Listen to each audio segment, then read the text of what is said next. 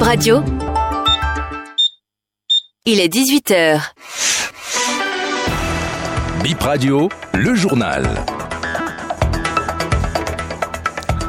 Bonsoir à toutes et à tous, vous êtes sur Bénin Info Première, le sommaire du journal. Panne électrique à bord d'un bus au Bénin, les populations à bord ont paniqué et ont brisé les vitres afin d'éviter le pire. La célèbre journaliste Annick Ballet repose depuis ce jour dans sa dernière demeure. Aujourd'hui, la défunte a été enterrée au cimetière PK14 de Cotonou.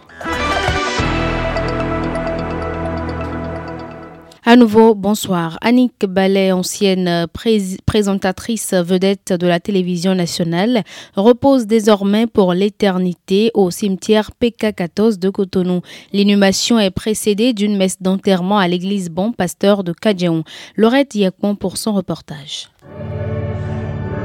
Le cercueil de Annick Ballet est posé devant l'autel de l'église. Il est de couleur blanche. Une fois l'homélie terminée, place aux hommages de la famille et de l'ORTB. L'hommage de l'ORTB est lu par Abiat Oumarou, la directrice de la télévision nationale. C'est la tante de Annick Ballet qui a représenté la famille pour dire les hommages. Une tante de 78 ans qui enterre sa fille de 60 ans, dit-elle avec amertume.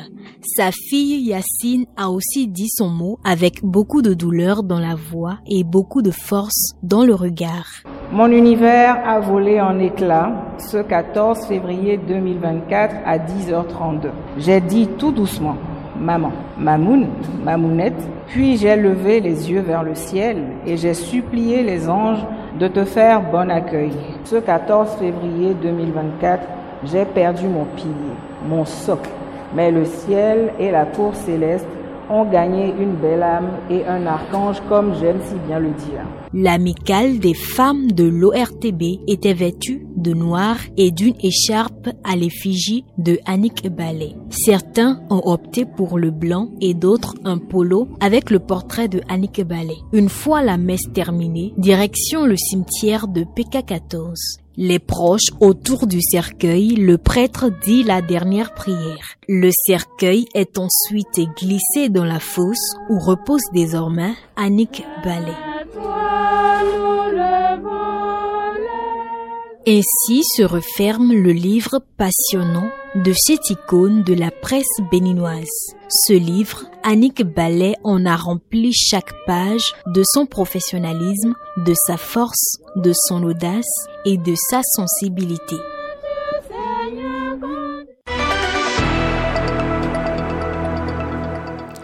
Panique à bord d'un bus en route pour Porto Novo après l'apparition d'une fumée. C'est la compagnie de transport en commun la plus sûre desservant la ligne Cotonou-Porto Novo. Hier, vendredi 1er mars, un de ces bus a connu, selon nos informations, une panne électrique. Le véhicule en partance pour Porto Novo s'est immobilisé dans les parages d'Agblan-Gandon-Sekonji. Nos sources ajoutent que c'est ainsi que le moteur a dégagé une fumée ayant semé la panique au bord du bus. Les 29 passagers à l'intérieur ont brisé les vitres dans l'intention de se sauver.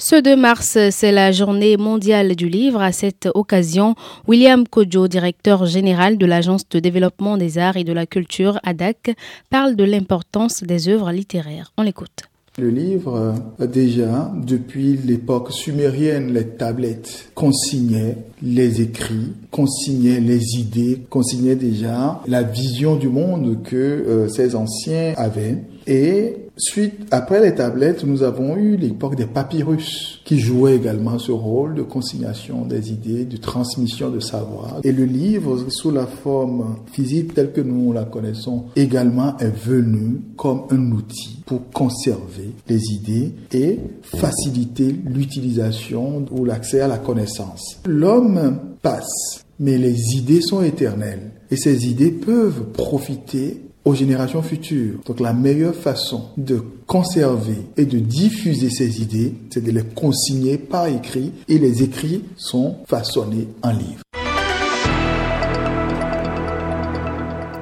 La loi du président du bloc républicain relative à la révision de la Constitution a été rejetée.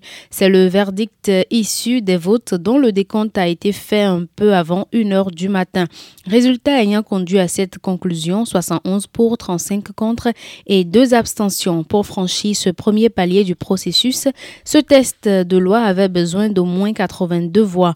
Les résultats du décompte ont satisfait Hassan Seibou qui promet d'animer toujours la vie politique au Bénin. Il est joint au téléphone par BIP Radio. D'abord, euh, mon sentiment est un sentiment de satisfaction. J'ai déposé une proposition, c'est-à-dire mes idées et tout, pour demander à mes amis ou à mes collègues députés de se prononcer là-dessus. La procédure a suivi son, son cours et au moins, j'ai recueilli 71 députés qui sont pour qu'on examine le, le, document et qui trouvent de l'intérêt dans le document que j'ai déposé. C'est déjà une satisfaction. C'était mon idée personnelle. Si je n'avais pas fait ça, je serais resté avec mon idée à moi tout seul. Et je l'ai dit, c'est un problème de la nation que je posais. Je ne posais pas un problème personnel. En conséquence, euh, je tire vraiment une grande satisfaction. Et je savais euh, depuis un bon moment que on ne saurait modifier la constitution béninoise dans la situation actuelle que si on a une collaboration des trois groupes parlementaires, c'est-à-dire avec l'opposition. Car l'opposition dispose de la minorité de blocage. Donc, euh, si on n'avait pas leur ouverture, on ne pourrait pas le faire. Et je m'étais fondé à déposer cette proposition parce que j'estimais que c'est quelque chose qui n'introduisait pas le débat sur les fondamentaux et aussi est dans l'intérêt de nous tous. On finit sur cette euh, information. La présidence de la commission des arbitres change de main. La passation de charge a eu lieu hier vendredi 1er mars 2024 entre le président sortant Francis Cotogbian et le président entrant Gilles Toupé. C'est la fin de cette euh, édition. Merci à vous de nous avoir suivis. C'était Herman Houpati et Chimène Fassino On se retrouve à 19h pour une nouvelle édition.